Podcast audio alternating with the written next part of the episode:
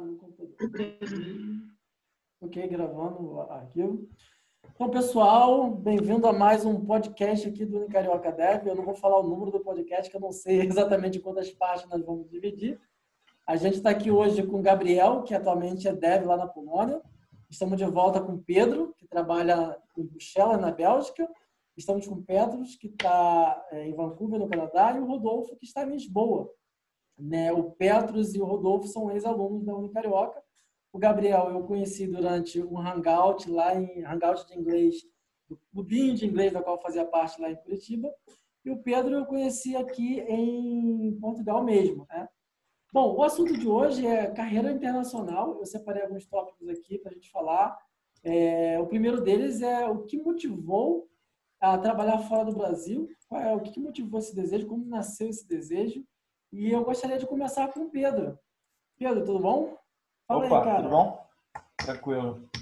Bem, o que me motivou a trabalhar fora do, do país é basicamente uma mudança cultural. Uh, no Brasil nós temos muita tecnologia, uh, mas pecamos bastante em processos e metodologias. Uh, não adianta nada, temos todas as tecnologias do mundo e não conseguir utilizar o, o máximo disso. E, e outra questão foi a questão da língua, porque eu vejo que quando você desenvolve uma, uma, uma segunda, uma terceira língua, uh, você se desenvolve internamente, porque todo aprendizado de uma nova língua você tem um peso da cultura. Uhum. saber como é que as pessoas pensam, como é que elas, o que que motiva elas, valores, necessidades, por que que elas fazem uh, de diferentes maneiras, isso me motiva a, a conhecer mais. Porque quando eu melhoro pessoalmente, eu melhoro profissionalmente. E aí eu vim para a Europa buscando isso. É, lógico, aqui é, eu vejo que a gente, nós brasileiros, somos. Nós trazemos a tecnologia. Né? Geralmente o brasileiro, na Europa, ele acaba sendo head de alguma tecnologia. Né? Porque no Brasil nós somos acostumados a trabalhar com tudo e sempre com tudo. Né? E como é que foi esse, o processo de imigração desde o primeiro contato da empresa? Como é que você, você que iniciou esse processo, você que buscou isso, ou você foi encontrado? Como é que foi esse processo? Cara, basicamente eu conheci alguns, alguns vários amigos, uns 15 amigos que migraram nos últimos uhum. dois anos, três anos. E eu sempre tive essa vontade de trabalhar fora, morar um tempo fora, mas nunca tinha dado aquele start, aquele uhum. é agora.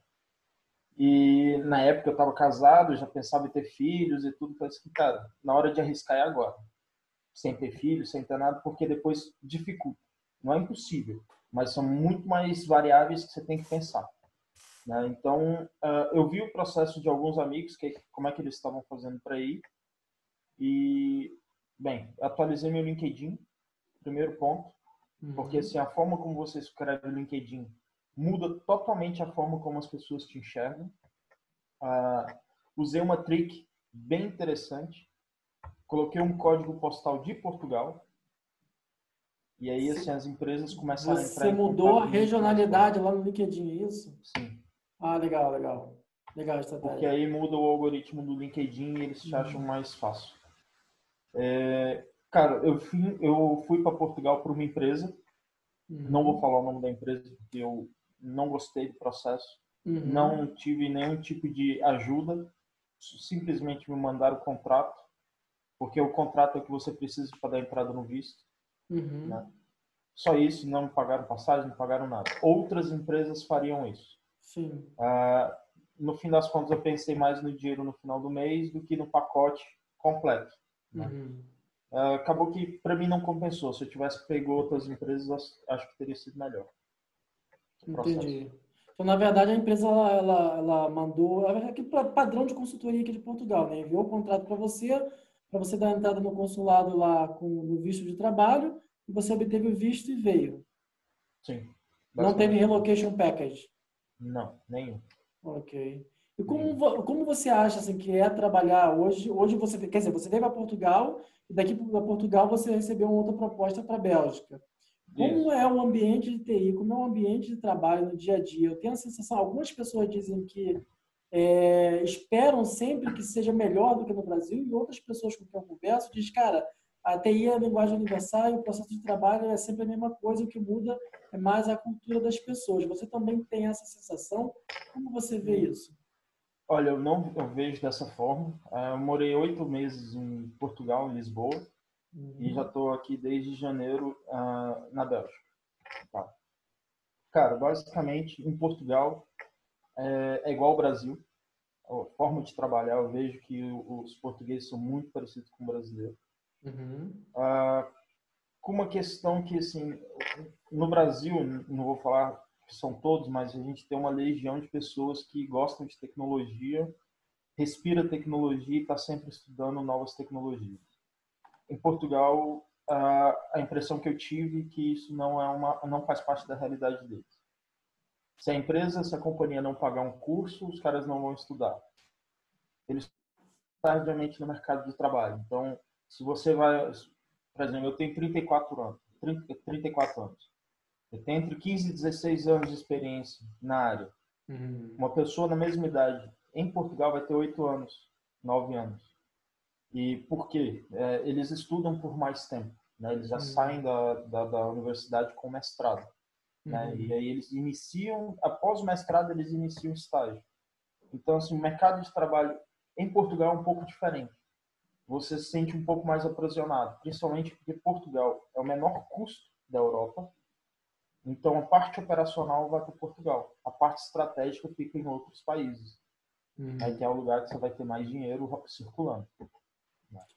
Mas e aí na Bélgica? O, a, o modus operandi de trabalho é diferente? De... Muito diferente. Cara, a Bélgica, é, fiquei impressionado. Não são pessoas assim que Uh, buscam várias tecnologias diferentes. Por exemplo, se você é um desenvolvedor .NET, uh, dificilmente você vai olhar para Docker, olhar para Kubernetes. Você vai ficar só focado ali no .NET, entendeu? Uhum. Mas são pessoas extremamente especialistas naquilo. Eles não conseguem, uh, não é que não conseguem, eles não não focam em olhar o todo, entendeu? Aí às vezes fica complicado. Às vezes você tem um cara que é pô, um especialista brilhante. Mas se você mudar um pouquinho a direção, às vezes o cara se perde. Né? É, mas aqui, na Bélgica tem uma diferença de, Portugal. Aqui, assim, eu acho que o Bob Esponja foi baseado neles. Esponja, porque os caras bebem muita cerveja, então uma esponja, e a bunda quadrada, velho, porque os caras sentam para trabalhar, eles levantam para almoçar, voltam, sentam e só levantam para ir embora. E tem uma hora de almoço aí ou não? Não, não é. Assim, tem um tempo para almoço, você que faz. Não tem, uhum. não, é, não, tem uma CLT da vida que fala assim, você tem que almoçar em 15, 20, 30, uma hora. Okay. Não, você vai almoçar o tempo que você quiser e, e vai embora. Né? O, o, tempo de trabalho aqui é 7 horas e meia, por padrão, não é 8, igual no resto do, do mundo. E geralmente as pessoas largam o trabalho às 5 da tarde. E Pegam mais cedo também? Tipo 8 horas Sim, da eles manhã? começam 8 horas da manhã. 8 horas da manhã. E assim, uh, os caras respeitam muito o seu tempo livre. Muito, muito, muito. Tipo assim, os caras não vão te incomodar num, num final de semana. No entanto, acho que tem duas ou três pessoas da empresa que tem meu celular, o número do meu celular, o resto não hum. tem. Então, assim, se precisar me achar no final de semana, vamos ter que cavucar. É bem diferente isso. E geralmente aqui na Bélgica, um dia na semana uh, as pessoas não trabalham. Então, um dia, um dia na semana já é quatro dias na semana. Legal. E aí para Bélgica, de Portugal para Bélgica, você foi com relocation package, né? Vim, vim. A, a empresa hoje paga meu aluguel, água, energia, internet, conta de celular paga praticamente tudo. A única coisa e a picanha, ela paga picanha também? Paga porque ela paga meu salário. Né? Mas assim, a, a, empresa que eu estou hoje é uma empresa maravilhosa, não tenho nada a reclamar. Uh, eu tenho, por exemplo, mil euros por ano, por ano de viagem. Então, assim, ah, quero ir para o Brasil. A lazer. Não é trabalho não é nada, vão pagar. Pô, que bacana, cara. Só tem que mandar um e-mail. Falar assim, eu quero viajar para o Brasil nessa data e voltar nessa data. Acabou eles já se viram. Só emite a passagem e me entrega. Tá vendo? Pra... Falar para os ouvintes aqui, tá vendo, ouvintes? Estudem. É, e francês, você, você já. Fazem para mim porque eu sou bonito, não porque eu sou inteligente. Ó, nossa. e francês, você já iniciou a estudar francês? Parlez-vous francês? Cara, eu, eu comecei a assistir alguns vídeos no YouTube, fiz umas aulas particulares, uh, mas na hora que eu comecei, começou a pandemia. Hum. Uh, a, a, empresa que eu trabalho já aprovou o curso de francês. Uh, eu pedi para fazer um curso aqui na Aliança Francês, uhum. que é uma das melhores escolas que tem aqui no tanto na Bélgica quanto na Europa, na língua francesa. Só estou esperando o Covid passar para poder voltar, para poder iniciar o curso, né? Cara, bacana essa experiência. Esse pinga de aula online é meio complicado, cara. É, esse é um momento que a gente tem que esperar um pouquinho as coisas é, normalizarem um pouquinho.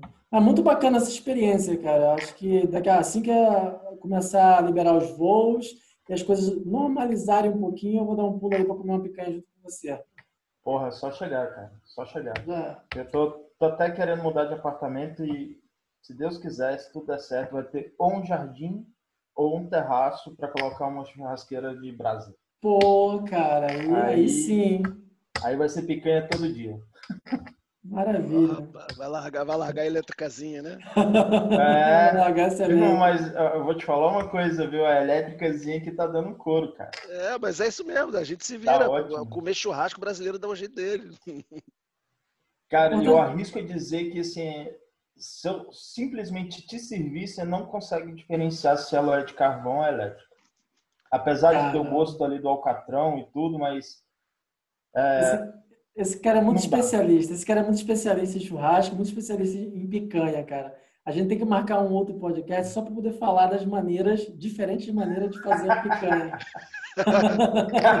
fora do Brasil. Diferentes maneiras de fazer uma picanha fora do Brasil.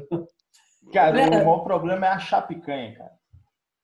Imagina. Porque aqui não tem sido difícil, não. Aqui em Portugal tem sido fácil. Tem picanha argentina, picanha brasileira, que é uma das mais caras, tem picanha inglesa, tem picanha.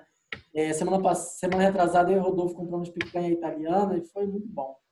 Galera, deixando um pouquinho esse. Ah, pode falar, pode falar. Continua, é... continua, continua, continua. Deixando um pouquinho o churrasco e a picanha de lado, eu gostaria de pegar aí um pouquinho da, da, da experiência do Gabriel. O Gabriel que, para mim, está é, em um lugar, um dos lugares mais diferentes, assim, que eu tenho desejo de visitar, nunca visitei, ele está lá. Não sei nem como é que se pronuncia o nome da tua cidade, Gabriel. Como é que é? É, então, a cidade, isso, chamada Katowice. Ah, é Katowice. cidade no... E sim, é, na Polônia o C tem som de C. Okay. E é uma cidade que fica no sul da Polônia. Ela foi bastante tempo uma cidade alemã, então bastante coisa, assim, tipo, arquitetura é bem parecido com a arquitetura alemã. É, mas é, eu cheguei aqui, eu tô aqui há seis meses, mais ou menos, cheguei no, bem no finalzinho do, do ano passado. Uhum. E consegui aproveitar um pouquinho antes de começar a pandemia para viajar, pelo menos dentro da Polônia, que eu fui, tinha ido já uma vez para Cracóvia, para Varsóvia também. E daí eu fui hoje, novamente, primeira vez que eu viajei para fora da, da cidade. que A cidade que eu vivo é, é um pouco pequena, assim, tem tem, não tem muitos, assim, eu não sei quantos habitantes tem, mas é bem pouco, assim, é bem menos do que Curitiba, por exemplo, que eu, que eu vivia. Assim, comparado com Cracóvia também é bem, bem, bem menor, assim, então... Mas tem tudo, tem, tem shopping, tem, tem parques, então você consegue se virar, assim, é, tipo, é o limite de pequeno, assim, para ficar aceitável, assim, sabe? Certo. E qual foi a tua motivação de sair do Brasil? Você esperava por uma carreira internacional? Você você saiu do Brasil por causa da violência, saiu do Brasil para ganhar mais? O que, que, qual foi o gatilho que, que te motivou a querer trabalhar fora? Então foi uma, uma mistura, na verdade, de, de, vários fatores, né? Todas essas coisas que você falou também, tipo, a violência no Brasil tá ficando cada vez mais difícil e também... Mas eu sempre, desde que eu entrei na faculdade, assim, eu já tinha interesse de, de sair e morar fora, pelo menos para conhecer e saber como é, sabe? É, e aí eu fui agregando mais motivos a isso. Mas eu, quando eu entrei na faculdade, já comecei a estudar inglês e quando eu terminei a graduação, eu já, já meio que falava inglês fluente, assim. Então, isso ajudou bastante a, a sair do, do, do país também. Uh, mas outros motivos também é, é, que fora do Brasil, apesar de no Brasil eu ter trabalhado em várias empresas, eu trabalhei em startup, multinacional, mas parece que o nível técnico no Brasil é um pouco inferior, assim, a, ao nível técnico fora, principalmente na Europa e, e, outros, e alguns outros países na Europa, Estados Unidos e então isso é bem evidente. Depois que eu comecei a trabalhar aqui, tive contato com, com pessoas que trabalham aqui já. Então, esse foi um dos motivos. E o outro foi, é, tipo, eu falava inglês já, é, do, do jeito que eu conseguia já tipo, ser confiante, mas não era é, do jeito que eu queria. Então, eu queria morar num, num país que falasse inglês, que eu conseguisse usar no, no dia a dia para aperfeiçoar ainda mais. Entendi. É, mas eu, você não havia escolhido a Polônia, né? Você hum, tinha não. algum país como alvo? Ou a Polônia foi por Olha, acaso? É, e na verdade os países que eu tava buscando, assim, era Nova Zelândia, que era o meu, meu, meu favorito, assim, daí depois Canadá e Estados Unidos, nem, eu nem pensava, assim, na, na, na Polônia, leste europeu, e nem, nem, é, nem Europa em geral, na verdade, que eu achei que ia ser mais difícil, assim, mas acabou sendo bem mais simples, assim, é, para vir para a Polônia, na verdade. E como é que foi o teu processo? Você foi encontrado por, por algum headhunter? Você se aplicou para alguma vaga? E... Não, então, é, eles me acharam, na verdade, pelo, pelo LinkedIn. É, uhum. eu, eu, eu, tentei é, ver assim como você fazia para deixar o seu LinkedIn mais atrativos para vagas fora. Então, a primeira coisa que eu fiz foi traduzir para inglês, né? Uhum. Primeiro passo aí é fazer uma descrição decente com as suas experiências, os principais é, pontos positivos, colocar as tecnologias que você usou, é, preencher bem as experiências também de cada empresa que você trabalhou com as tecnologias e, e tudo mais. E depois disso, deixar ele em inglês e foi aparecendo, assim. É, da Polônia foi uma das mais, uma das propostas mais atrativas, assim. Eles tinham, eles tinham um pacote de, de realocação, então eles pagaram todos os custos do visto, de, é, da viagem. Se você tiver esposa, filhos, também pagam para para todas as pessoas da família, aluguel durante o primeiro mês também eles pagam. Então é bem atraente assim para mim. E quando chega aí na, na, quando você chegou aí na na Polônia, eles te ajudaram a procurar imóvel para alugar ou você teve que se virar sozinho? Como é que foi essa parte? Ah, então, eles passam, assim, o contato de alguns, alguns, assim, é... Esqueci o nome da palavra em, português, das pessoas que, que te ajudam a encontrar o imóvel aqui, né? Ah, tá, é, é corretor, eu, corretor de imóveis. Isso, corretor. É, eles passam alguns contatos, mas os, os, meio que os corretores que eles passaram, assim, já estavam meio que saturados, assim, porque chegou muito brasileiro no, aqui na cidade em um pouco tempo, assim, então eles passavam assim, ou o imóvel era muito caro ou era muito longe de onde eu queria. Então, mas eu achei é, bem fácil na, na OLX, aqui eles usam também bastante a OLX, assim, uhum. no preço que eu queria, bem na, no centro da cidade, assim, que ficava, sei lá, 10 minutos a pé da empresa, tipo, perfeito. Então, foi, foi bem fácil essa parte, assim, do, do... Bom, dentro do ambiente de trabalho, a gente sabe com certeza que a galera é um mix e, e a, a comunicação é em inglês. Até que em Portugal, é, o cliente onde eu estou, a comunicação é, oficial dentro da empresa, no ambiente de trabalho, é em inglês. Mas eu queria saber, assim, como é que foi para você lidar no processo de alugar um imóvel? É, o, o, os poloneses, de um modo geral, falam inglês, de todas as, as faixas etárias de idade, a, cultura da cidade fala inglês, como é que funciona isso? Olha, talvez em outras cidades a experiência seja um pouco diferente, assim, tipo, Cracóvia, Varsóvia, eu vi que é bem diferente, tipo, quase 100% das pessoas falam inglês, principalmente em comércio e na rua, assim, em geral. Mas como eu vivo numa cidade menor, assim, então é muito menos gente fala inglês. Então, tipo, eh, a pessoa que eu aluguei o, o imóvel aqui, tinha duas, duas pessoas que, que administravam aqui o prédio, uma delas falava inglês e a outra não, então é, eu tinha sempre que falar com a pessoa que falava inglês. É, apesar que no Brasil, antes de eu vir para cá, eu fiz um curso de polonês durante três meses, mas mesmo assim é uma língua muito difícil. Assim. Eu, eu na empresa também eles é, eles têm um curso de polonês gratuito que você faz durante o horário de trabalho mesmo, uma, uma hora e meia por, por duas vezes por semana. Você pode fazer, se você quiser, ou polonês ou inglês, que tem ajudado também você a compreender melhor a, a língua e a cultura. Então, mas, é, no geral, eu diria assim que uns 60% só da população fala inglês, o resto não. E o que é mais bizarro ainda é que às vezes você, tipo, você vai comprar alguma coisa numa loja e a atendente da loja ou em algum lugar não fala inglês, mas, sei lá, se alguém vem te pedir dinheiro na rua, normalmente essa pessoa fala inglês. Ele fala, sei lá, duas, três línguas. Então, ele sabe pedir dinheiro em várias, várias línguas. E como eu tenho, eu tenho um biotipo bem diferente do, do povo daqui, então, tipo, eu sou parado quase todo dia para pedir dinheiro, assim, então... É tipo, é, gringo com certeza. Sim, sim. Entendi. Cara, é, você mencionou um ponto aí é, sobre você acha que, na sua visão, é, o pessoal da Europa tem um processo mais amadurecido ou a nível, o nível técnico é mais apurado do que o Brasil? Você mencionou isso lá no começo, eu não quis interromper o teu raciocínio na hora, e isso me chamou a atenção, porque a visão que eu tenho trabalhando aqui em Portugal, mesmo uhum. que é, grande parte do meu projeto não esteja exatamente em Portugal, está em Curaçao ou está na Holanda, eu interajo muito com parte da minha equipe que está na Holanda, e a visão que eu tenho é bem diferente. A visão que eu tenho é que a gente vem, pelo menos aqui no cenário de Portugal, a gente vem, brasileiros, vem com uma bagagem técnica muito grande, muito boa, e acaba assumindo posições de liderança aqui justamente por esse uhum. conhecimento técnico mais avançado do que o que se encontra aqui. É, no seu ponto de vista, isso é diferente aí na Polônia? Você acha que você ou você tinha uma visão de que na Europa era mais avançado e na verdade não é? Deixa eu adicionar uh, só uma coisinha. Uh -huh. é, é, mais ou menos o que o Pedro falou é, do conhecimento da gente. Os caras são mais especialistas focados. A uh gente tem um conhecimento mais amplo. Eu acho que -huh. é uma coisa, um adendo a mais para você aí. Boa, boa, boa.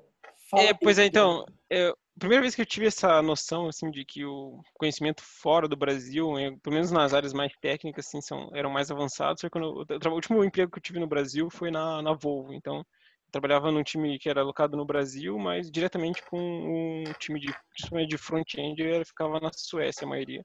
Então, a gente precisava ver que o nível deles de, de técnico, pelo menos, era bem, é, bem alto, assim. E aqui, aqui na Polônia depende muito do projeto que você trabalha. Assim, eu, eu, trabalhei em dois projetos até agora, é diferente, a empresa que eu trabalho é uma empresa de outsourcing. Então, depende muito do projeto que você está, ele é muito organizado ou pode ser uma bagunça completa. Depende muito do cliente, porque a empresa ela vende tanto só os trabalhos de dev ou trabalho de gestão, então é, é bem que depende muito assim da, da do projeto que você está alocado. É, nos dois projetos que eu trabalhei, um era de para processar, para fazer templates de processamento de pagamentos aqui na, em alguns uhum. sistemas na Europa, e outro é para é, fazer manutenção de rodovias, um sistema que, que, mede temperatura e junta um monte de dados e fornece para os governos. E é, nesses dois projetos, os dois foram são super bem organizados, assim, tanto porque é, tanto a parte de gestão e de desenvolvimento é feito pela, pela empresa, então só tem um PO que é do, do cliente que, que que só é, gera as demandas e tira dúvidas assim dos, dos, dos requisitos e o resto é, é tudo a empresa que fornece. Mas eu tive contato com as pessoas que estão em outros projetos assim que é uma bagunça assim, até de empresas assim gigantes assim que não é garantia que o projeto vai ser bem estruturado. Então, depende muito, sim. Mas, pelo menos no nível técnico, assim, eu tive a percepção que é um pouco mais elevado. Entendi. E então... no dia... Você é front-end aí, né? Sim, sim. Ok. Acho falar? que Pode falar. Pedro tem uma pergunta. Pode falar, Pedro. Uh, eu tenho um amigo meu que tá, tá morando em Kraskow. Uh, e, de acordo com ele, a entrevista foi horrível. Os caras fazem umas perguntazinhas bem chatas. Tipo assim, ah, se você vai precisar, se você precisa utilizar uma variável uh, do tipo list ou do tipo dictionary, qual que vai ser mais performático, qual que você consegue fazer indexação, qual, uhum. qual o limite de cada uma? São perguntas assim chatas que os caras focam em performance. Então, assim, é, é um pouco diferente. Para Portugal, eu não passei por nada disso. A minha entrevista para Portugal, cara, acho que demorou. Eu fiz cinco entrevistas né, é, para a mesma empresa antes de vir. E uhum. depois uhum. eu fiz mais uma com o cliente. Aqui na Bélgica, para vir para cá, a minha entrevista durou uma hora e meia, cara. Uhum. De um monte de pergunta. É, querendo saber seu, seu retrospecto, mas assim, de uma forma muito focada. É muito diferente para Portugal pra, e para Bélgica, que eu pude perceber. Sim, sim. Então, aqui é o processo de entrevista, eu cheguei, eu cheguei a falar, na verdade, sobre isso, mas é, para mim foi relativamente tranquilo, assim, mas é, aqui na empresa eles, eles tentam fazer muito as coisas internamente. A maioria dos sistemas internos são desenvolvidos dentro da empresa porque eles têm uma, uma um jeito bem diferente de trabalhar, porque eles fazem o, o, processo de contratação, eles te fazem entrevista, tudo, e você é trazido para cá sem ter projeto nenhum. E depois que você chega aqui, eles te colocam numa, numa eles chamam de bench na, na banca para ficar esperando o projeto, uh, algum projeto aparecer. E aí você faz entrevista com o cliente, aí sim você vai começar a trabalhar no projeto. Então é um pouco diferente do, dos sistemas de outsourcing no Brasil e em Portugal, pelo que eu, pelo Não, que eu vi. Eu acho Isso que em Portugal, Portugal é, a mesma coisa. É a mesma, mesma coisa. coisa? Ah. Aqui, na verdade, alguns, alguns, alguns profissionais chamam de aquário, né? Quando você ah, traz ah, um profissional imigrante, né? O, o, o, o, técnico do Brasil, é, você fica dentro de, uma, de um pool, né? uma piscina, um aquário, e você fica lá de bobeira, sem fazer nada, estudando, e disponível para os managers te levar em alocações para o cliente. É a mesma coisa, é o mesmo esquema. Então, isso só empresa... prova que as consultorias estão dominando o mundo, né? Elas vão lá, acham a vaga, pegam o profissional e dão o match com a vaga. Pô, mas sim, aí sim. é uma coisa diferente na, na segunda empresa de Portugal que eu trabalhei. Eu uhum. trabalhei em uma durante seis meses e depois eu migrei para outra. E eu trabalho aqui na Bélgica por uma empresa de Portugal. Né? Os uhum. dois meses que eu fiquei aguardando meu título de residência antes de vir para a Bélgica, eu fiquei na, no que eles chamam de academia. Todo mundo que entra na empresa, é, se não vai, se não é alocado de cara para um projeto, fica nessa nessa academia. Então, é, desenvolve produtos internos, pega todo o know-how da empresa, toda a parte de processo, como que vai codificar, como é que você vai lidar com o cliente, antes de ir para um, um, cliente final. Geralmente, quem fica nessa academia são os estagiários, né, e os trainees. É, três meses, seis meses, vai para o mercado. Se não tem experiência nenhuma, fica no mínimo seis meses. Aí fica aprendendo. E remunerado? É um processo bem... Sim, remunerado. Legal. remunerado.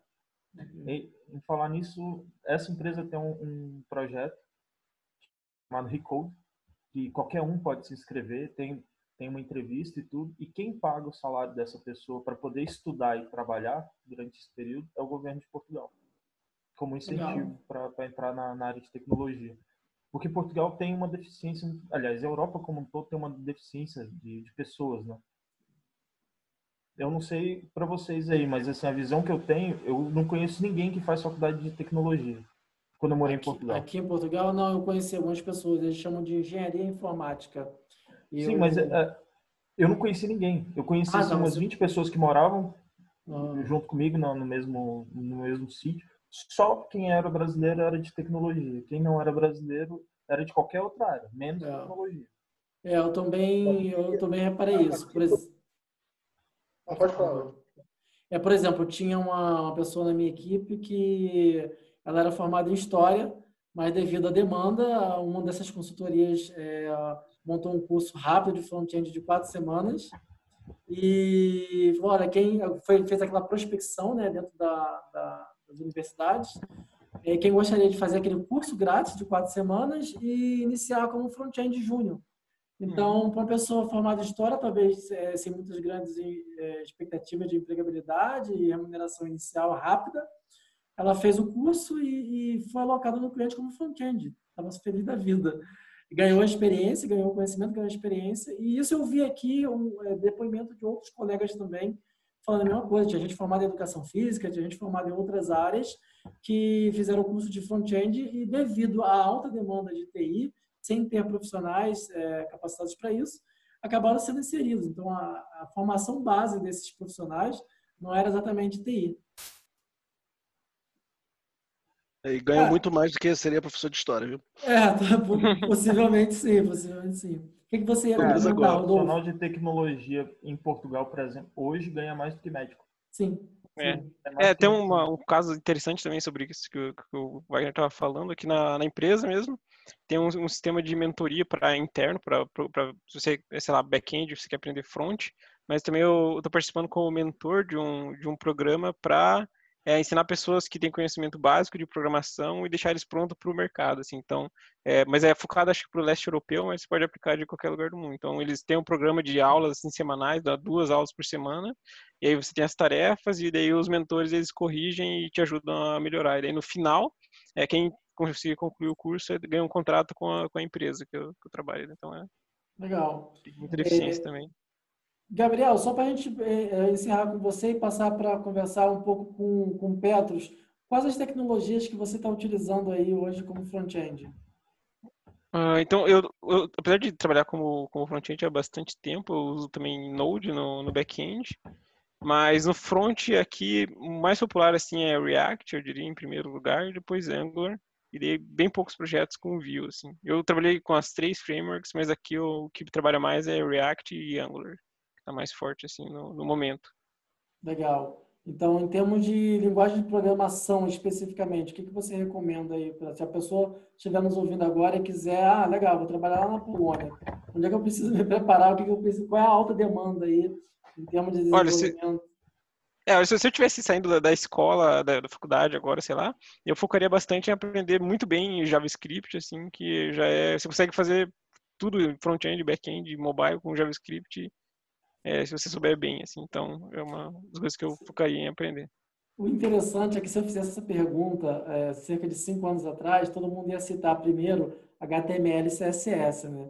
Só que não, ia falar Java, provavelmente, porque... H... não, não, é, não, a parte de front-end. Só que o HTML, o HTML e CSS virou commodity, né, cara? Ninguém nem menciona mais. Tipo assim, cara, já é básico. Não, já tem, tem que... que sair da, da escola já sabendo. Né? Você tem que saber, acho que você tem que terminar o ensino médio sabendo HTML e CSS.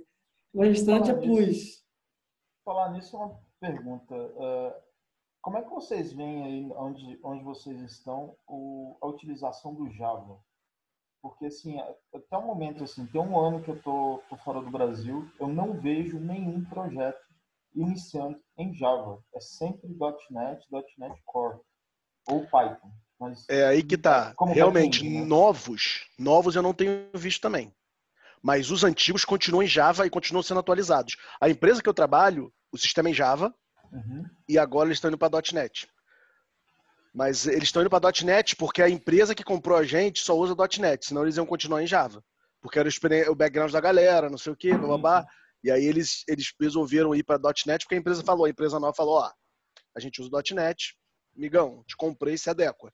E aí eles estão desenvolvendo um sistema novo baseado em, em, em .NET. Mas, mas, o que eu percebo é exatamente, os projetos antigos continuam andando, mas os novos, nenhum deles é em Java. Realmente estou. Agora, tem muito sistema back-end back que funciona e roda em Java. Sim, Se você parar para olhar, por exemplo, a parte de Big Data toda, 90% é Java. Os bancos de dados, sistema não. Hadoop, ah, sim, sim. Cassandra, back-end, não estou falando de desenvolvimento, não, estou falando do back-end de infraestrutura.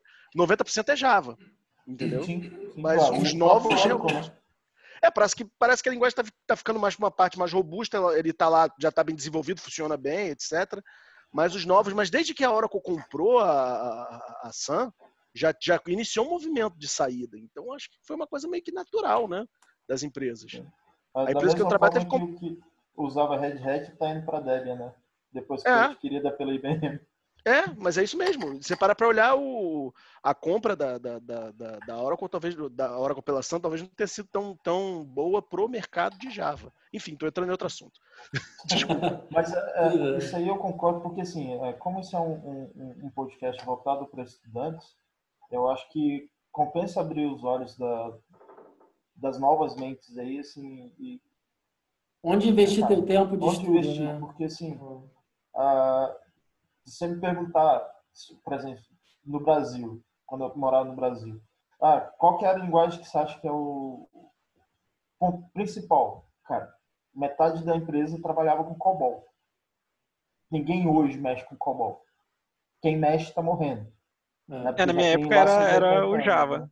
Usei maioria da faculdade Java, todo mundo falava para estudar Java, Java, Java, e eu já estudei bastante na, na faculdade depois que eu terminei, mas, mas fui mas acabar trabalhando um com ponto interessante. Nas duas empresas que eu trabalhei aqui, a área de mainframe é maior do que a área de back-end e de front-end. As Normal. duas juntas.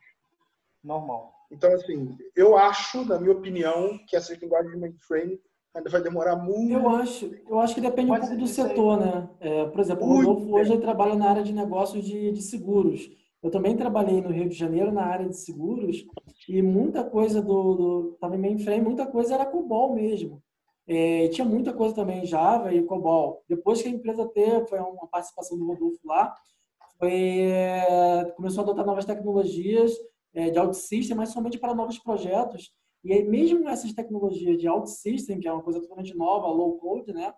É, ela tinha que fazer uma grande interação em grandes integrações com web services e no final sempre parava no mainframe.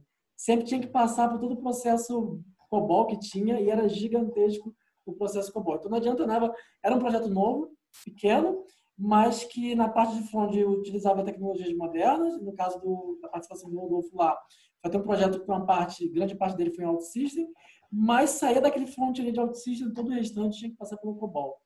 Então, é, eu acho que depende um pouco do nicho de negócio. Se for na área de banco, na área de seguro, na área que a gente depende, é, tem, uma, tem um, um sistema legado muito grande, certamente, cara, você vai ter novas tecnologias, mas é, no background sempre vai ter uma coisa bem robusta, COBOL, o Java vai sempre vai estar lá, eu acho. Eu acho que vai ser muito difícil. Mas gente... isso aí, o Wagner, aí, é, ele vai contra o que a gente estava até falando, porque é o seguinte, quantos anos existe assim, as empresas que vocês trabalharam?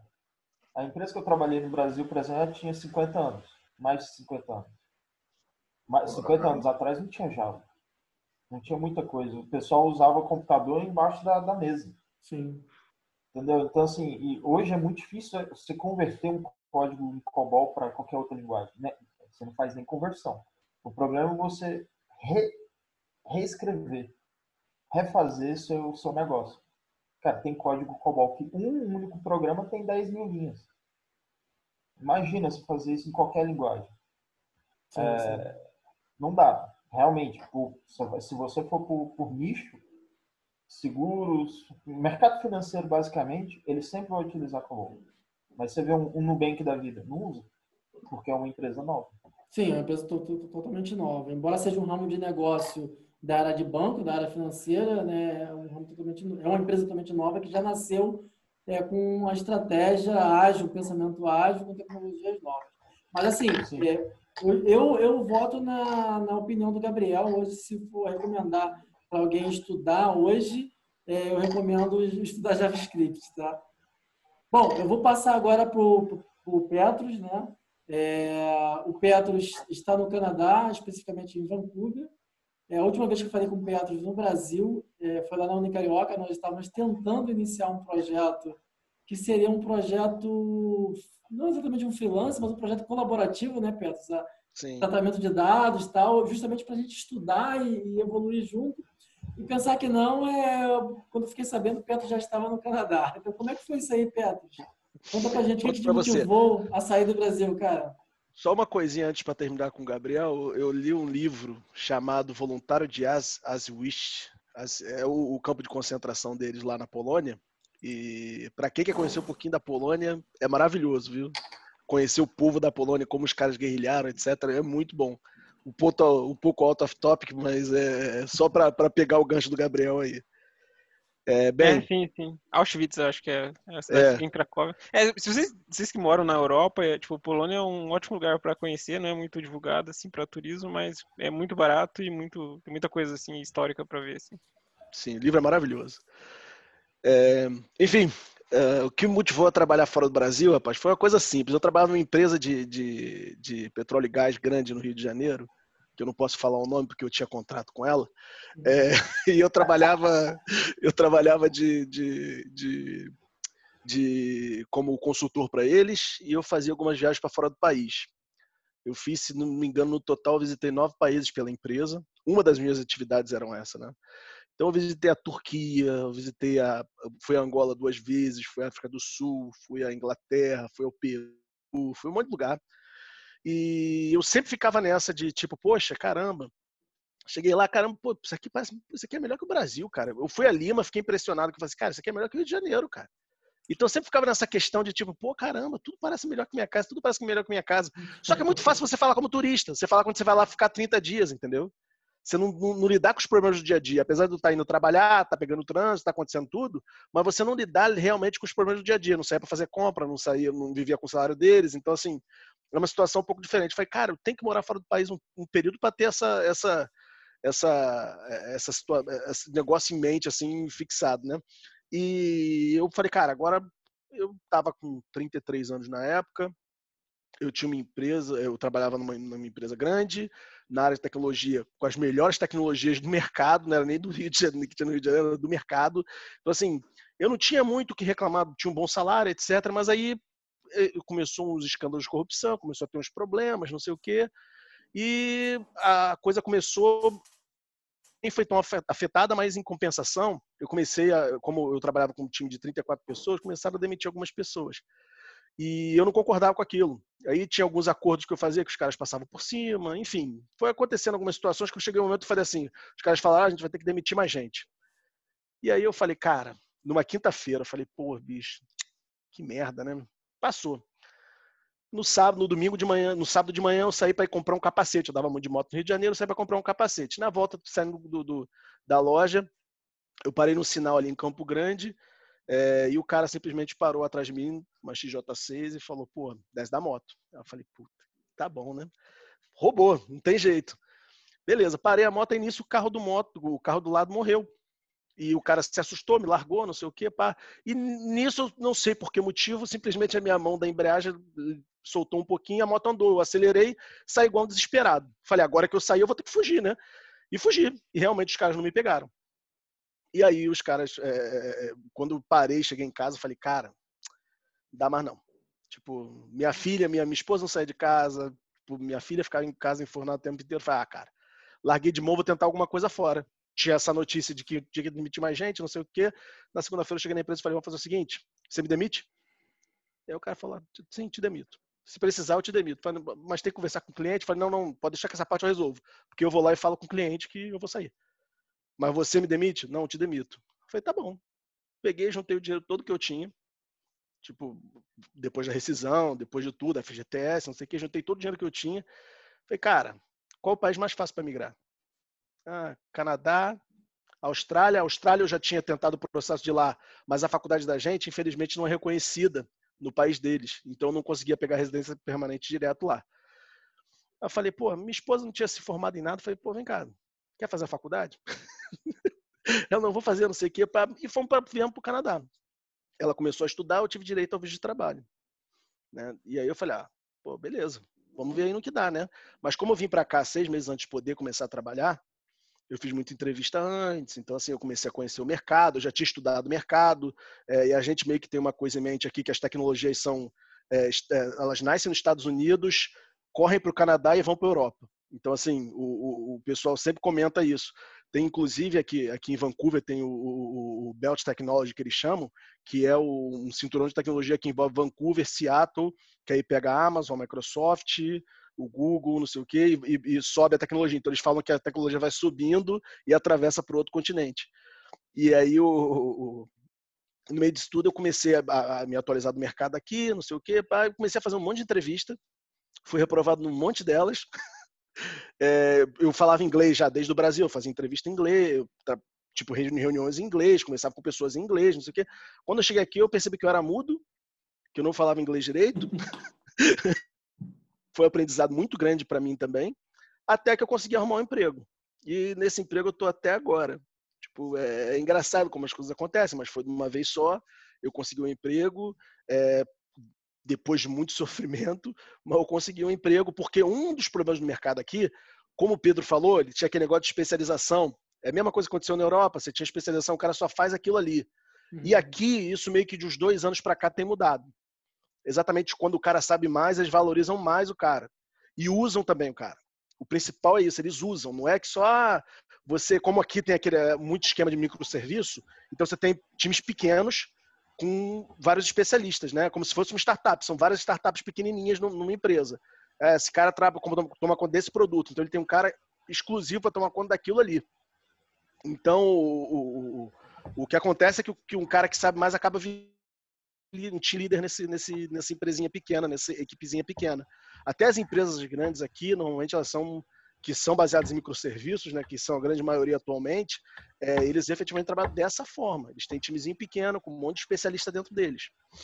E, então acabou que eu, eu, eu não fui valorizado no início, é, consegui um emprego como DevOps, na época e só vim ser valorizado efetivamente ano passado quando os caras, isso foi em 2016 que eu comecei a trabalhar, e ano passado os caras falaram, olha, a empresa nova trabalha com microserviço, não sei o que, babá, você não pode ser só DevOps, você vai ter que ser mais coisa. Então vamos estender aqui, vou mudar você para IT Specialist, você pode trabalhar qualquer coisa na empresa. Então hoje, atualmente, eu posso fazer qualquer coisa em qualquer equipe da empresa. Então assim, o cara está precisando de um cara lá, XPTO, eu normalmente fico no back-end para todo mundo. Ah, tô uhum. precisando disso aqui para esse produto aqui. Eu vou lá e vou fazer aquilo para aquele cara, vou preparar muita coisa relacionada à nova tecnologia, etc. Uma pergunta, mas é uma consultoria ou você trabalha no cliente final? Não, trabalho no cliente final, trabalho dentro da empresa mesmo. Dentro da empresa. É, é, o, core da, é o core da, é o core do, do negócio. Trabalho numa empresa de gerenciamento de frota e é a maior empresa de gerenciamento de frota do mundo. Então eles, eles têm, eles são bem grandes, assim, relativamente bem grandes, e eles têm esse negócio de, de, de trabalhar com equipes menores, e, e, só que eles têm os, os, os especialistas deles por trás. Exatamente os caras que vão dar um apoio maior para essas empresas menores. Comparando um pouco o cenário de trabalho, o ambiente de trabalho é, que você tinha no Brasil com o ambiente de trabalho que você tem hoje, em termos de organização, em termos de competência técnica, técnica nível técnico dos profissionais que trabalham com você, é, qual é o seu ponto de vista?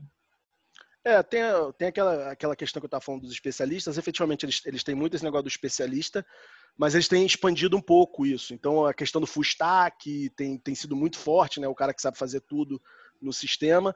Só que é, é eles, eles, eles ainda têm esse, esse, esse negócio um pouco preso.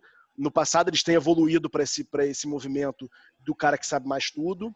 É, porque, o, por exemplo, o desenvolvedor trabalha com, com deploy também, aqui em algumas equipes. Né, então, às vezes o cara que vem falar comigo fala, pô, não está funcionando aqui um deploy específico ferramenta tal, não sei o quê, com, não estou conseguindo fazer deploy, não sei o que lá, eu vou ajudar o cara. E é exatamente o, o, cara que não manjava muito de infraestrutura, não sabia, ou não sabia nada, nunca tinha tocado. E ele está lá se virando, vendo o que dá para fazer, porque colocaram ele nesse papel. Então é, é questão toda que o cara é muito especialista no assunto e agora estão dando para ele mais responsabilidade. Então acaba que ele enfrenta os problemas nessa, nesse, nessa transição aí, que vai demorar um pouco, é natural. Se realmente estão mudando, é natural que demore um tempo até acertar as coisas. Bacana, cara, bacana. Então o processo foi totalmente diferente. Você teve um gatilho que foi a questão da violência no Rio de Janeiro, né? É, o teu processo não foi por nenhuma empresa, foi por conta própria, né? Aproveitou, ou seja, teve, você teve o conhecimento de que no Canadá um dos cônjuges fazendo a graduação, o outro pode ter a, permissão de trabalho. Isso é, é um facilitador, é, e muitos brasileiros foram para o Canadá por conta disso. É, e o, o teu o modus operandi de trabalho lá, tá, mas aí é que tá. Isso que eu queria, entender assim. O que eu estou querendo extrair, que eu não consegui ainda, é no dia a dia, o que, que você vê de diferente do Brasil. Vou te dar um exemplo do meu dia a dia, tá? É, no Brasil, eu sou muito fã de metodologias ágeis, trabalho com metodologias ágeis há praticamente 12 anos. É, claro, trabalhei em projetos não ágeis, projetos ágeis de verdade, projeto que não era, projeto que era uma bagunça, mas sempre relacionado com isso.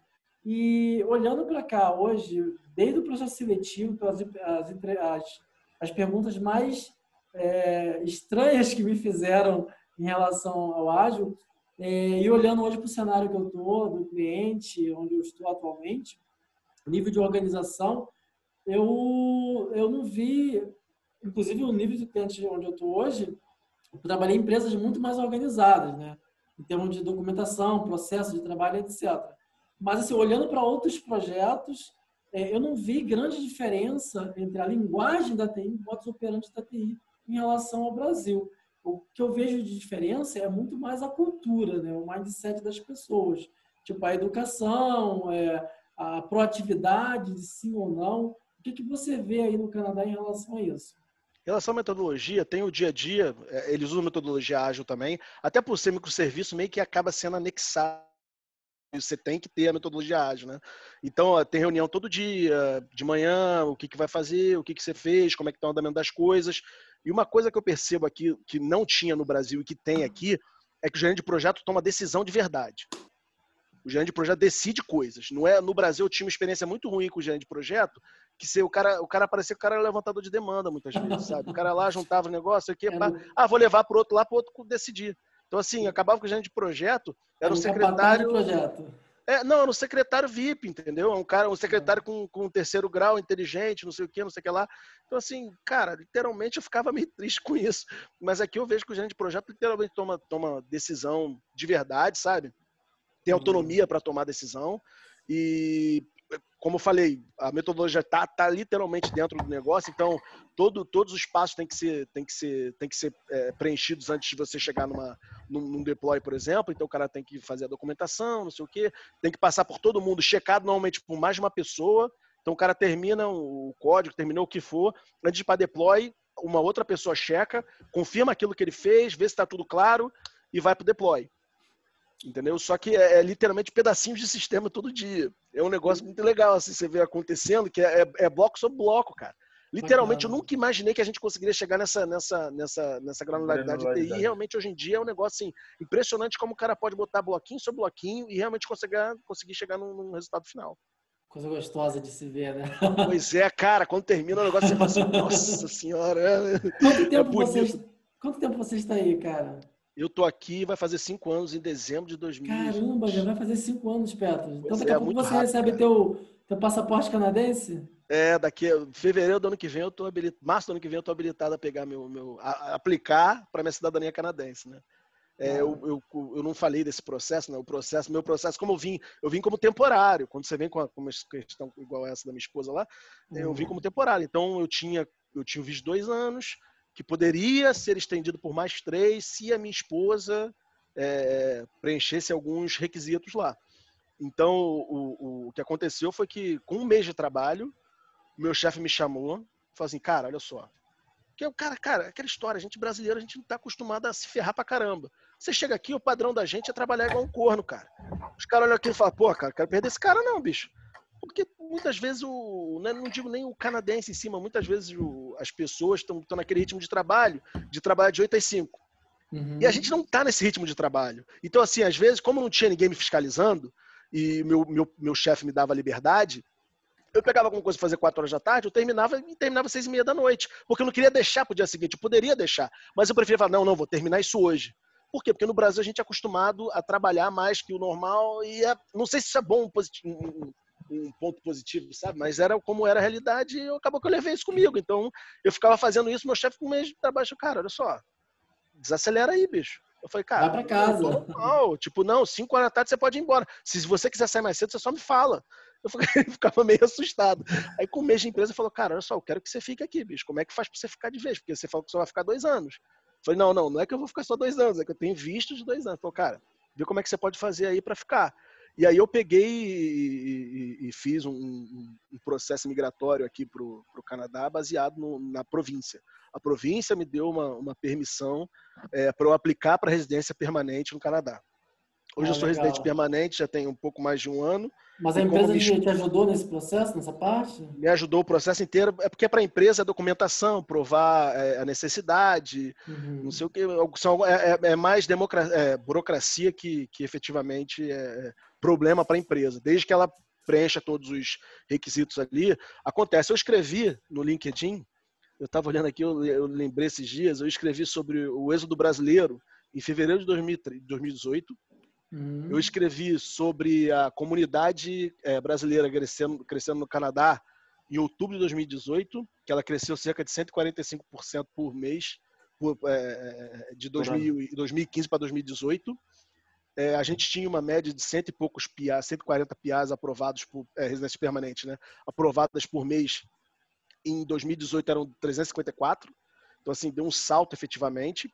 É, e eu eu também escrevi sobre emoção, etc. Então, no meu LinkedIn, inclusive, eu, nesses dias, eu não lembrava, eu escrevi foi outubro de 2019, então eu acabei me esquecendo dessas coisas, que é exatamente a província que eu trabalho, que eu, que eu moro, que é British Columbia, que é onde fica Vancouver, a província, ela, ela de 2016 para 2018, 2016 foi quando eu fui aprovado nesse processo, ele cresceu 650%. O número de brasileiros vindo por esse processo, né?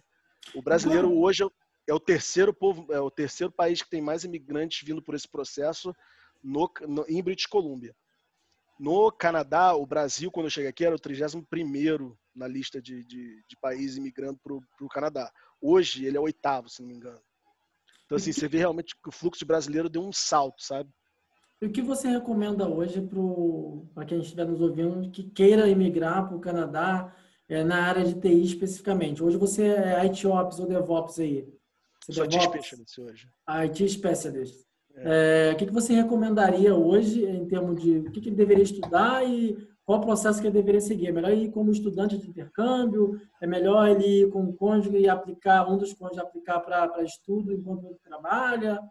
Seria... Tem uma série de variáveis aí, né? É, primeira coisa que eu acho que é essencial para qualquer um, qualquer um que está querendo vir, é o inglês. Você tem que falar muito bem inglês. Tentar ao máximo, falar o máximo de inglês que você puder porque eles realmente são é, exigem essas coisas e pode eliminar um processo seletivo, pode eliminar. Inclusive, é, conheço outra, eu faço processo seletivo aqui também é, para algumas equipes que eu trabalho e, E hoje eu conheço outras pessoas que fazem a mesma coisa, além de eu trabalhar com o que eu faço no dia a dia, eu também faço entrevistas com as pessoas.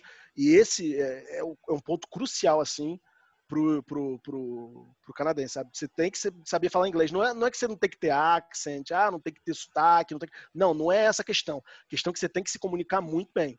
Então uhum. é um ponto que exige. Uma Sim, pergunta, como é que, é, por exemplo, quem mora no Brasil é um pouco difícil praticar o inglês, porque você consegue até assistir vídeos e séries e tal, mas o problema é você, às vezes você entende bem, mas não consegue se expressar bem em inglês. Então, você tem alguma dica para quem está é, querendo sair do país, mas não consegue praticar o inglês diariamente, assim, tipo... Olha, hoje em dia tem inclusive tem um amigo, tem uma tem um casal de amigo meu que mora aqui perto da, de mim, eles são professores online no Instagram.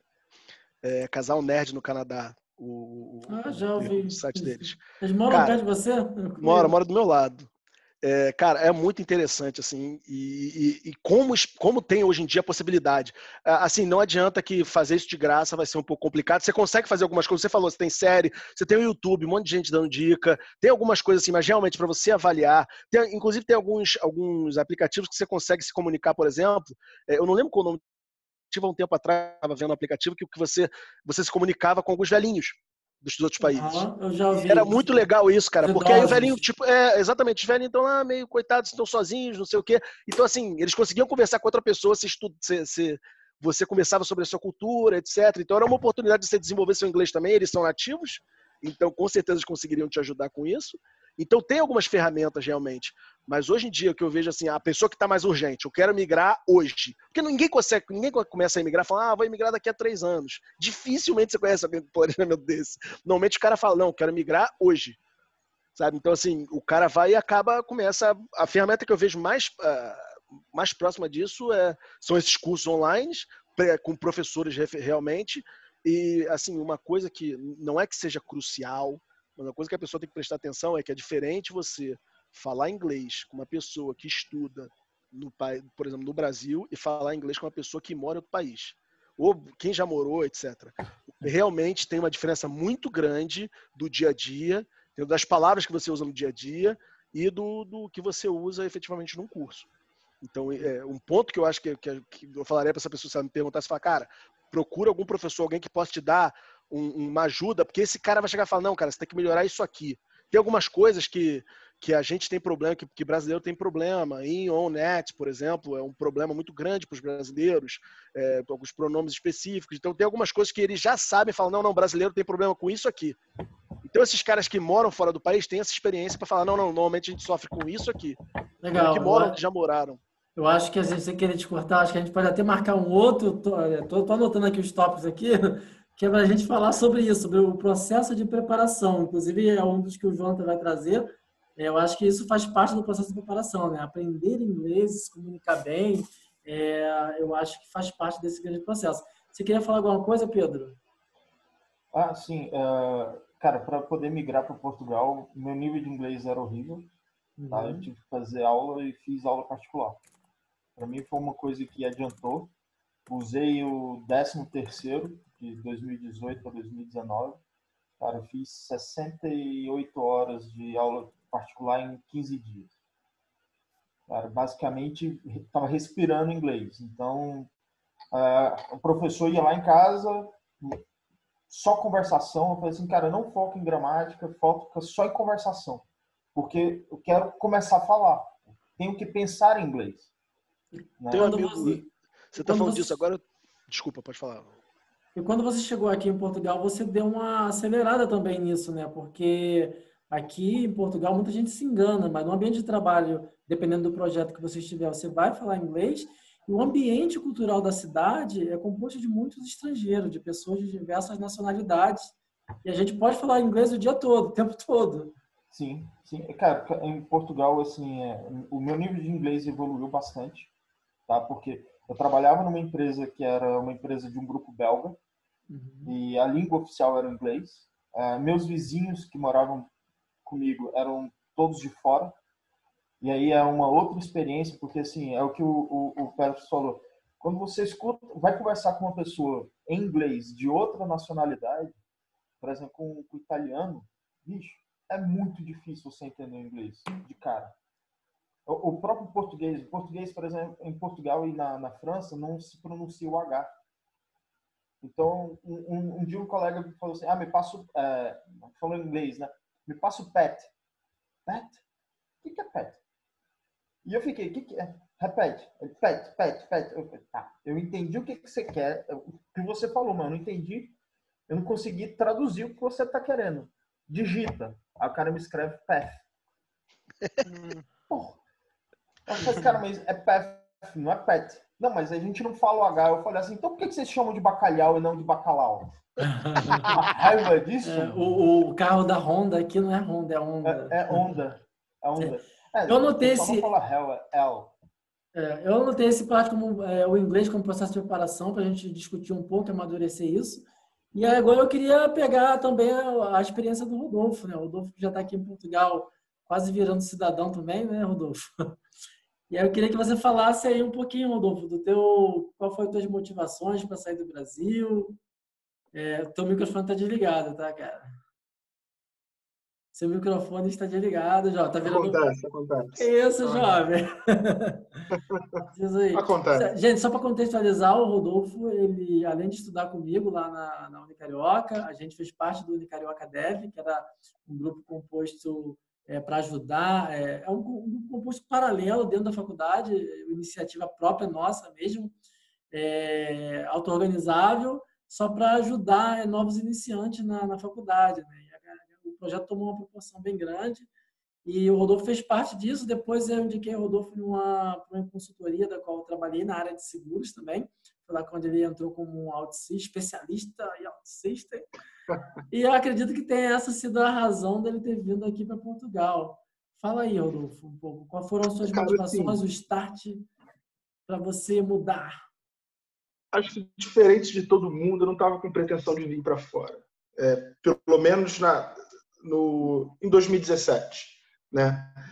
E, e, muito menos em Portugal, né? Eu estava mirando muito nos Estados Unidos e no Canadá, eram os dois principais países que eu que eu tinha como objetivo para vir para fora.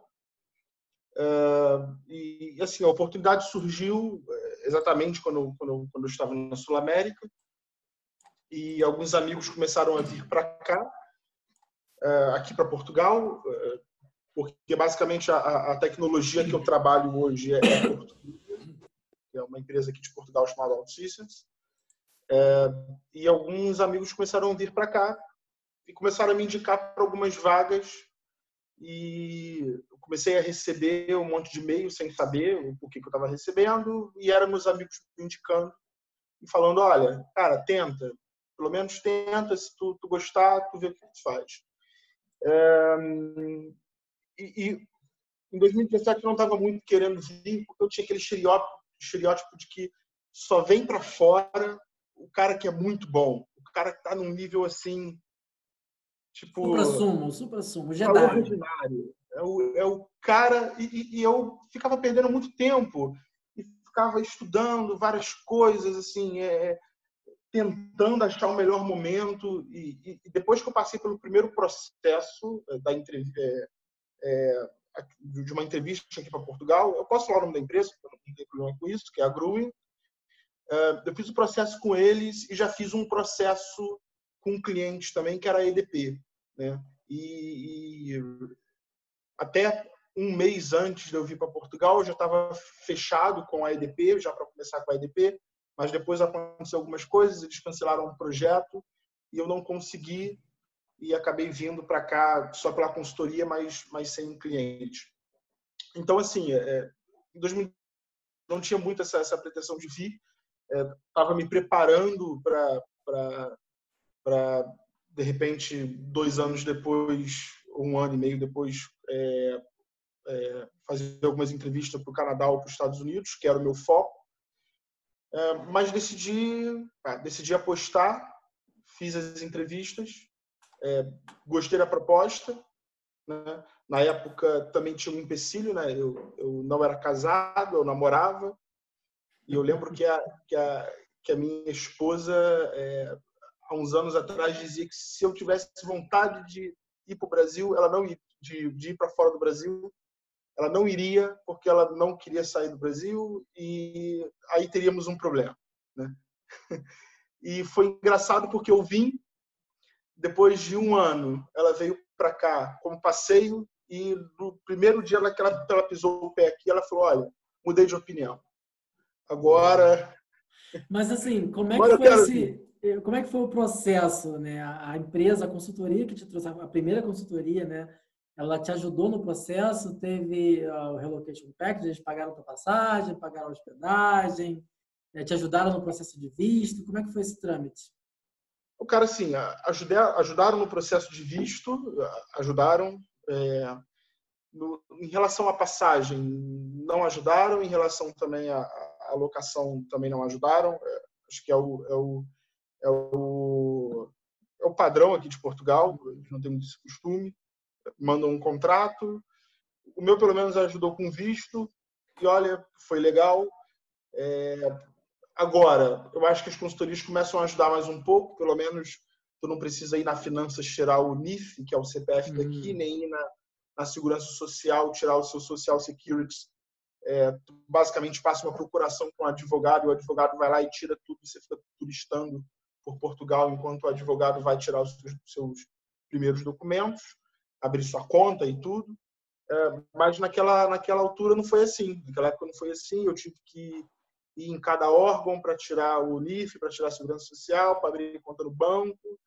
É, e o que a consultoria me ajudou foi é, é basicamente o, o, os advogados para poder tirar o, o, cartão de residência, né? É, e cara, assim, tem um apesar da, da consultoria não ter ajudado, eu tenho uma, uma enorme gratidão pela Gruen. Foi uma empresa que é... Eu estou sentindo ah. um certo merchan aí, hein? Eu acho que depois que a gente não, postar esse link, você vai compartilhar no LinkedIn e marcar a Gruen. Gruen, venha para. Não, não, não. não eu não estou não, não mais na Gruen já um ano e pouco, mas é, é uma empresa boa, eu gostei de trabalhar. Foi uma boa experiência, entende? Uh, então, o processo foi esse. Eu dei entrada no, no, no visto do Brasil, uh, demorou mais ou menos uns uh, 35 dias, 40 dias, e vim para cá é, em julho de 2017. E pronto, uh, acho que é isso. Pô, bacana, cara. Legal essa experiência aí. E você já está com três anos, vai fazer três anos então aqui? Três anos agora, é o próximo mês. Três anos. Já pegou a, o título de residência definitivo? Não lembro. Não, não. Vai, vai ser agora, na próxima ida ao, ao CEF. Legal, cara. Bom, acho que a gente passou é, por, todos, por, por todos. Eu só vou fazer um. Mas. Tá. E, Rodolfo, é, sobre a cultura, assim, o que você sente diferente do ambiente de trabalho no Brasil, o ambiente de trabalho aqui em Portugal? O que você vê diferente do processo, a linguagem da TI, o dia a dia, a cultura? Cara, assim, é, é, eu acho que a tecnologia não, não muda tanto. Tem essa questão aqui em Portugal da, do pessoal ser mais especialista do que generalista. Uhum. É, mas eu, eu, eu, sinto muita diferença na forma de trabalhar daqui, do, do Brasil para cá. Eu, eu, não sei se é porque todos os projetos que eu trabalhei no Brasil foram projetos muito complicados, né? Uh, ou não sei se, se realmente isso é uma verdade, mas pelo menos aqui em Portugal, nas duas empresas que eu trabalhei, é, posso falar o nome? Eu trabalhei no Banco BPI por dois anos e hoje trabalho na, na Fidelidade, que é uma seguradora aqui. E, assim, são, foram duas empresas que eu notei que a cultura, a forma de se trabalhar aqui, é, me pareceu muito mais leve do que no Brasil. Né? As pessoas respeitam muito seu tempo, é, se você diz que faz aquilo em dois dias, as pessoas respeitam e, e aceitam que você faça aquilo no, no, tempo que você acha que você que você vai fazer, até porque é você que vai fazer e você tem que dar o seu tempo. É, respeitam muito isso, não ficam ali em cima cobrando as coisas assim de minuto em minuto, como aconteceu comigo em algumas vezes no Brasil. E também são, são pessoas que deu 5 horas, 6 horas da tarde, vai todo mundo para casa e pronto. deixam as coisas como estão, e, e eles valorizam muito mais aqui o tempo a família. É, coisas como, por exemplo, quando eu cheguei aqui, a gente estava organizando alguns meetups de Agile, de OutSystems, e não deu muito certo, porque muitos portugueses não gostam, por exemplo, de ir a um evento pós-trabalho. Entende? Eles não gostam, por exemplo, de sair do trabalho seis horas e, e ficar de sete e meia até as oito e meia ou até as nove dentro do meetup dia de semana. E nem final de semana. Entende? É, então, aqui, e, e eu, eu, sou uma, eu sou uma pessoa muito elétrica. Então, eu, eu, eu, digo que quando eu cheguei aqui, eu tomei uma porrada de calmaria. Porque, assim, as coisas aqui andam num ritmo tão lento, mas, assim, e que até me fez bem. Porque lá no Brasil, tipo, o trabalho era muito pesado e muito corrido.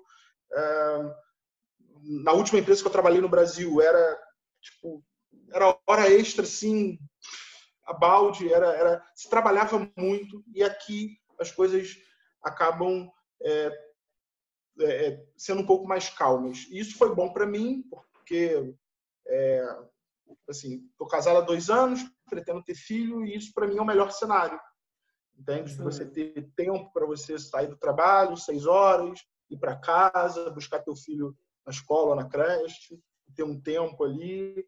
E isso também foi até uma das motivações que, que foi até uma das coisas que eu gostei bastante quando eu cheguei aqui, é esse, esse, essa, essa questão de o trabalho ser um pouco mais, mais Esse tranquilo. ritmo mais desacelerado, né? Isso nos dá mais qualidade. Mais desacelerado. Pois, pois é. é assim, e, e, é muito engraçado, porque assim, é, às vezes pedem para a gente estimar um ecrã, né? Pronto, uma tela para a gente fazer. E Tipo assim, a gente fala, não, ok, não, eu faço isso em uma hora. A pessoa, como assim uma hora? Não, peraí, não, a estimativa disso são dois dias, um dia e meio. Mas calma aí, cara, é uma tela. Não, não, peraí. Mas faz com calma, isso é um dia e meio. Ah, e assim, é, é, é interessante, entende? Porque... Eu acho que o Pedro queria, o Pedro queria adicionar alguma Sim, coisa. o Pedro quer adicionar alguma coisa, mas estou esperando o concluir. Mas falei outro. Tá, de... tá te ligar. Tá no mudo, Pedro. Termina, pode terminar aí, depois eu falo. Não, não, tranquilo. Assim, é... então eu, eu, vejo essa questão da cultura, é, a questão de tecnologia. Tem, tem coisas que no Brasil a gente já parece estar tá um pouco mais à frente a nível de tecnologia, do, do que é utilizado, do que é, da forma como como é feito, como são feitas as, feitas as coisas, uh, mas também não vejo assim uma diferença gritante, né? É, eu acho que tem mais a ver com o negócio. Como eu trabalho, por exemplo, com segurador, há muito sistema legado. Né? É, como trabalhei também num banco, também há muita, muita coisa legada e muita coisa ainda que ainda utiliza mainframe, Java. Pronto. As APIs são tudo ainda em WCF. Então, assim, eu acho que também tem a ver um pouco com isso. Né? Tem, tem outros, outras empresas e outros clientes que já trabalham com coisas um pouco mais atuais, mas acho que tem a ver com isso. Então, assim, é, a cultura aqui, por enquanto, eu estou gostando bastante. Já me adaptei a essa calmaria, essa, esse ritmo mais, mais lento. Mas é isso. Adiciona aí, Pedro. Queria falar. Ah, o que eu ia falar era com relação à tecnologia. E assim, uma coisa que eu percebi do lado de cá do, do oceano é que, ah, por exemplo, em Portugal, eu trabalhei numa empresa que está presente em cinco países diferentes. E, cara, se você contasse toda a tecnologia que ela tinha, não, não preenchia os dedos da mão, de duas mãos. E eu trabalhava numa seguradora que apenas em um projeto tinha mais de 24 plataformas. Imagina, é, esse tipo de coisa assim não passa pela cabeça das pessoas do lado de cá. Eles utilizam muito mais a tecnologia que eles têm do que ficar é, reinventando a roda e tentando colocar todas as tecnologias que existem no mundo no projeto dele. Né? Por exemplo, projeto que não precisava de um Kafka, uma, uma transacional de, de informações é, assíncrona. Precisava ser síncrona. Não, vamos usar o Kafka. Meu amigo, cidade, o projeto já está atrasado, você ainda vai adicionar uma tecnologia que vai mudar tudo, ainda você não tem contrato. Fala aí, Gabriel. Ah, eu só queria eh, adicionar que também ah, uma coisa que eu vi bastante nos projetos que eu trabalhei é que eles tomam muitas é, decisões é, orientado a custos, assim, por exemplo, eles têm uma uma, um jeito de fazer, um, por exemplo, um relatório em PDF que é feito em Java, por exemplo, eles querem mudar para Node para fazer mais rápido e mais bonito, mas antes de tomar a decisão é, efetiva de fazer isso, eles veem quanto vai custar, em, em quanto está custando hoje, quanto vai custar e quais são as melhorias. Assim. Eles não tomam decisões assim, baseadas só no, na melhoria de, da tecnologia por si só, sabe? Então isso é interessante acho, também. De ver. Do ponto um de vista, ponto... eu acho totalmente certo. Sim, sim. É, mas tem um outro ponto também que aqui na Europa eles estão fazendo, que é uma resposta ao, ao modelo fast food americano, que é o slow food. Uh, por exemplo, estava lendo com relação à Suécia, ela não, não, nenhum projeto sai do papel antes de um ano. Eles elaboram por, durante um ano ali para não ir naquele gás assim, pô, tô com fome e vai comer um fast food, entende? Assim, pô, realmente eu tô com fome? Será que é isso que eu quero? Será que qual que é o, o projeto final disso daqui? E aí quando você olha para o mercado, as empresas que menos falem são as suecas, por conta disso. Então assim, a, eu vejo que o lado de cá do, do, do, do Atlântico, as coisas são muito mais maneiradas. Dá seis horas da tarde, você vê só o pessoal ficando offline no Slack. E parece que o Slack caiu e ficou todo mundo offline. Porque deu, deu seis horas, o pessoal vai embora. O dia fica maior. Você pode mais aproveitar mais, é o seu tempo, o tempo para você, né? Sim. Ainda mais que aqui o sol vai embora geralmente nove e meia da noite. É. Eu acho que no topo do verão é, vai 10 horas, porque eu lembro quando eu estava na Holanda, que é bem próximo aí, faz divisa aí, é, tinha dias que o sol estava se escondendo, o sol estava se pondo às 10 da noite. Né? Ah, mas 10, isso acontece 10 até em Portugal também. Ah, é? Aqui também vai acontecer, não peguei ainda o topo do verão aqui. Ah, é compensação do inverno julho, também. É 4 horas da tarde, 3 e meia, tá tudo escuro, né? Sim, não, pra é, mim né? isso é ótimo. Eu, eu... Pô, legal aí, cara, ver toda a experiência de todos vocês. É, agora chegou a minha vez de falar sobre mim, né? É, eu tô aqui em Portugal é, oito meses. É, o tempo está passando muito rápido, né? daqui a pouco completa um ano que já tem que renovar o título de residência. Bom, é, falando um pouco do, do, meu motivador, né? Eu, na verdade, não, não saí exatamente do Brasil fugindo da violência, buscando melhores condições de vida. Esse não foi o caso. Eu já havia mudado de cidade, antes eu morava no Rio de Janeiro. É, havia me mudado para Curitiba, é, onde eu morava muito bem em termos de localidade, tinha um excelente salário. Em termos de qualidade de vida, minha vida em Curitiba era muito boa, mas eu sempre desejei, desejei é, ter uma carreira internacional, trabalhar, ter a, viver a experiência de trabalhar fora. E nesse processo, é claro, a gente falou um pouco sobre isso, eu tive que aprimorar, tive que investir em estudar inglês, e não só investir em inglês, eu tive que investir em como passar em entrevistas internacionais, que isso é assunto para outro podcast. E aí, durante essa fase, de eu fui obviamente eu tinha vagas que eu realmente me aplicava mas foram muito poucas as vagas internacionais da qual me apliquei a maioria das entrevistas que eu fiz foram vagas que eu recebi abordagem através do LinkedIn eu também como todos vocês eu fiz uma preparação no LinkedIn que olhando hoje nem é tão preparada assim, mas é, eu criei lá o perfil em inglês e o perfil, deixei o perfil em português e criei um outro perfil. LinkedIn você pode criar até três perfis em três idiomas diferentes, sem pagar nada. E eu fiz isso, criei um, um segundo perfil em inglês e fiquei ali, me, me expus na vitrine, comecei a receber propostas.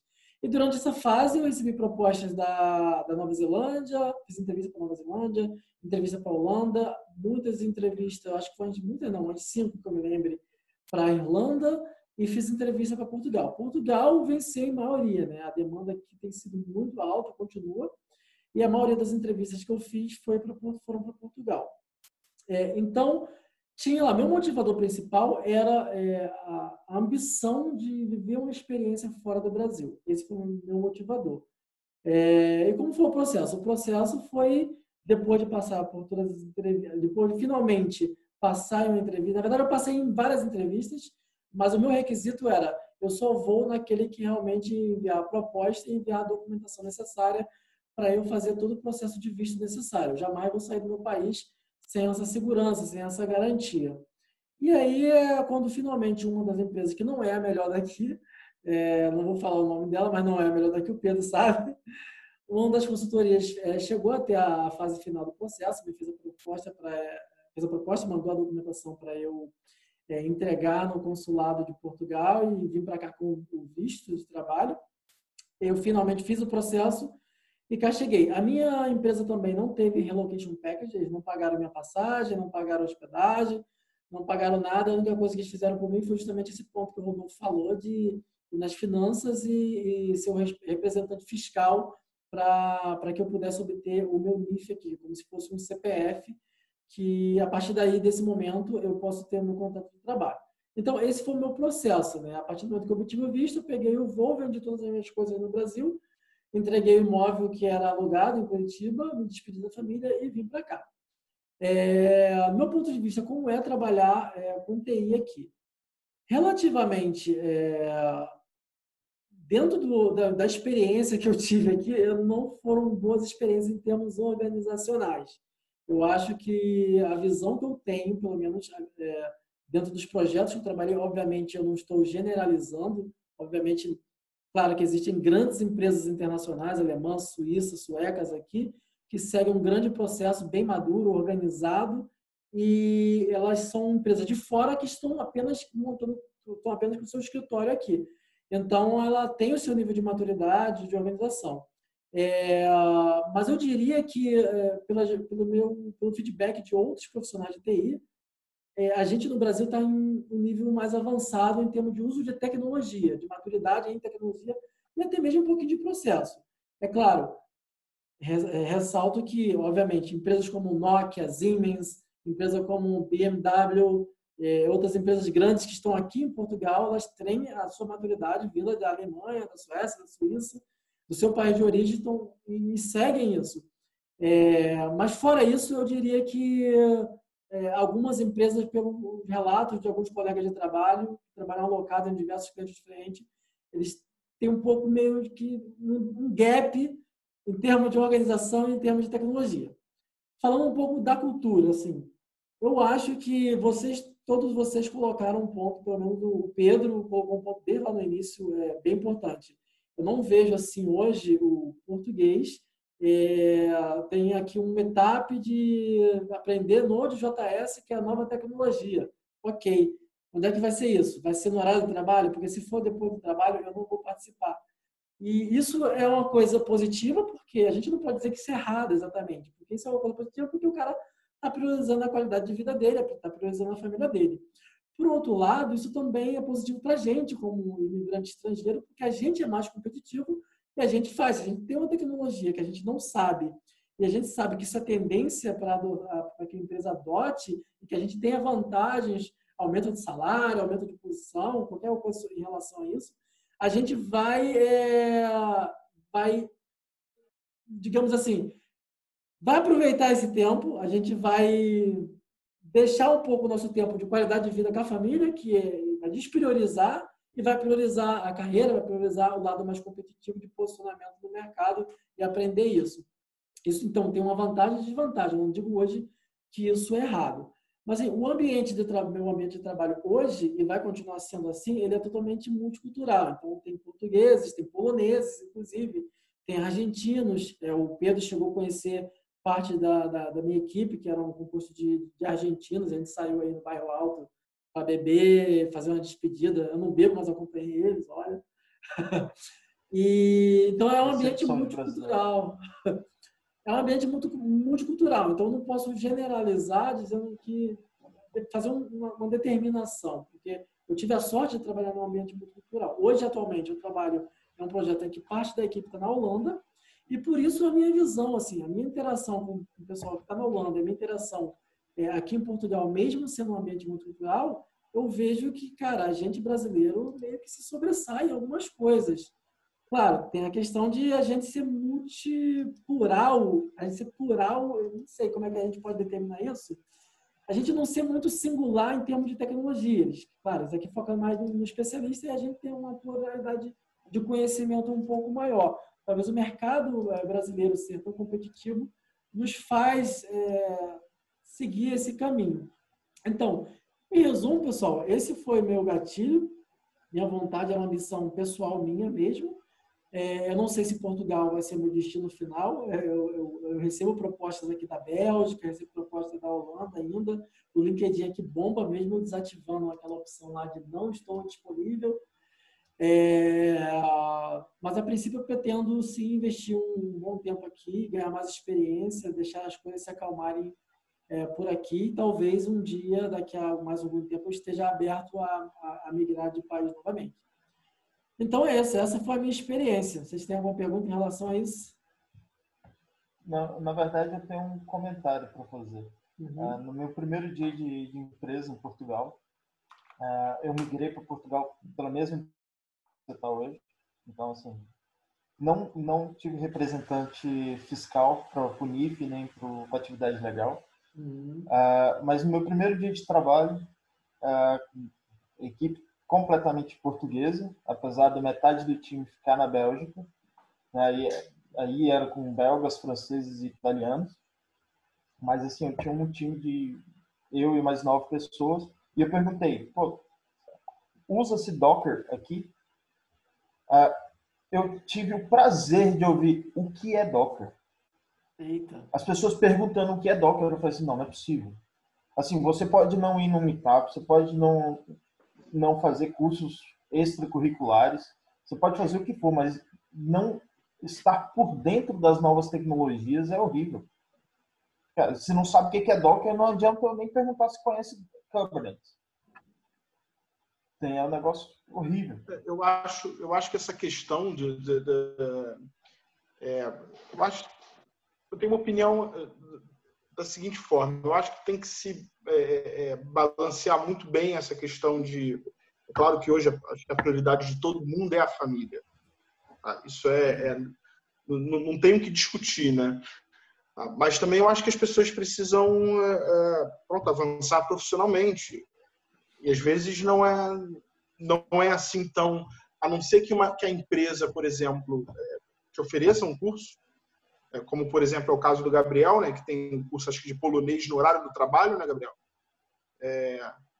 Sim, sim. É isso, né? tem, tem tanto ah. curso de polonês também quanto é, cursos de meetups dentro da empresa também durante o horário de trabalho. Sim, sim. É, é, a não ser que a empresa coloque, aloque isso dentro do espaço do trabalho, cara, assim, se surgiu um curso que vai alavancar sua carreira depois do trabalho, cara, tu também tem que balancear isso. E pelas experiências que eu tive, assim, é quase unânime. Depois das seis, não vou. É, ah, não, mas, cara, eu, isso vai te dar um up. Não interessa. Depois das seis, me decepcionei. Mas assim. tem uma outra coisa cultural em Portugal que, assim, o, o português, é, ele é reclamão. Os próprios portugueses, eles sabem disso. Os caras reclamam de tudo, mas não fazem nada para melhorar.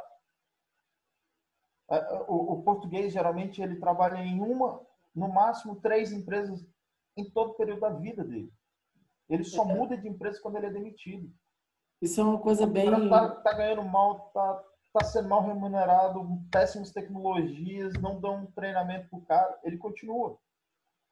É, o cara consegue passar 20 anos ganhando mil euros por mês e nem olha para uma empresa do lado é, ele meio que se adapta né, ao, ao, quanto ele ganha, em vez de, sei lá, tentar buscar um pouco mais. É um pouco diferente da, do nosso nível de competitividade no Brasil. Vou te dar um exemplo. Eu comecei no, no, no comecei com muitos brasileiros de TI, né? O Mundo Lingo é aquele que você foi uma vez comigo lá, que é um encontro de lotas que tem aqui, tem em diversas cidades do mundo. E aí é, cada um contava uma situação muito, muito interessante em, em relação a ele estava alocado em um lugar e ele começava a fazer entrevistas. E uma vez ele falou com o manager dele que estava fazendo entrevista. Ele falou, por que você está fazendo entrevista? O que está acontecendo ali? Ah, eu quero saber o que as outras pessoas vão oferecer para mim. Não, mas você não pode. Agora você está aqui dentro, você tem que ficar só aqui. Tipo assim, ele, como assim? Ele não conseguia entender isso, né? Que é essa coisa nossa de estar aberta a ouvir novas oportunidades. Não significa exatamente que você vai ficar pulando de galho em galho. Não é exatamente isso, mas você tem que estar aberto a ouvir o que estão te oferecendo, se de repente é uma coisa melhor, né, cara?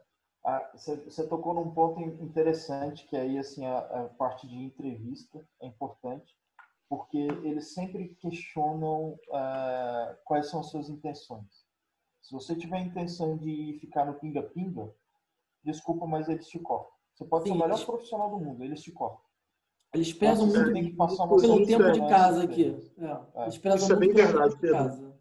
Eu, eu, quando entrei, eu quando entrei nesse meu, nesse meu, nessa empresa atual, é, a primeira coisa que quando eu sentei, é, é agora frente ao hoje aqui ao meu meu diretor, ele falou: olha, Rodolfo, a gente quer alguém aqui que fique no mínimo dois anos.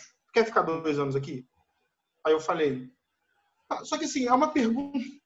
É porque, assim, não como responder. Tem empresa. Tu pode Se querer trabalhar, você vai falar não, não quero não. Não, eu me fizeram essa pergunta aqui na Bélgica. Meu, meu, meu diretor fez essa pergunta. É normal. Você só vai conhecer a empresa no dia a dia, quando você começar a trabalhar, quando Sim. você começar a se relacionar com as pessoas. Então, assim, é uma pergunta difícil. Eu falei, olha, quero. Mas tem uma coisa, tem uma coisa que, que assim, olha, eu, eu não sei na Europa, pelo menos no Canadá, o pessoal acredita muito em você.